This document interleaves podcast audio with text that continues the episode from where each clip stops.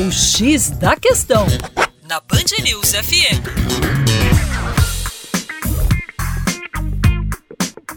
Olá, ouvinte Band News, como vai? Tudo bem com você, o Juninho Lopes, do coletivo? Isso mesmo, Terra Negra. E na nossa coluna hoje a abordagem é sobre as doenças negligenciadas. As doenças negligenciadas, que são aquelas infecções típicas das regiões tropicais e equatoriais, nas quais o clima bastante quente e úmido favorece a proliferação de vírus e bactérias, assim como dos vetores que as transmitem, né? A gente pode citar aqui como exemplo de doenças negligenciadas a dengue, é, o ebola, a malária e aí também a leishmaniose.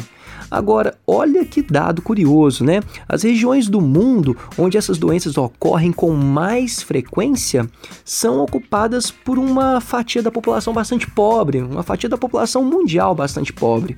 Por isso que essas doenças recebem pouca atenção e baixíssimos investimentos de institutos de pesquisas e laboratórios farmacêuticos. Normalmente, esses institutos e laboratórios se concentram ali em países de clima temperado, de clima mais frio, não é isso? Agora, o cenário tem tudo para mudar. De repente, esses laboratórios começarão a investir mais nestas pesquisas para o tratamento dessas doenças. Por quê?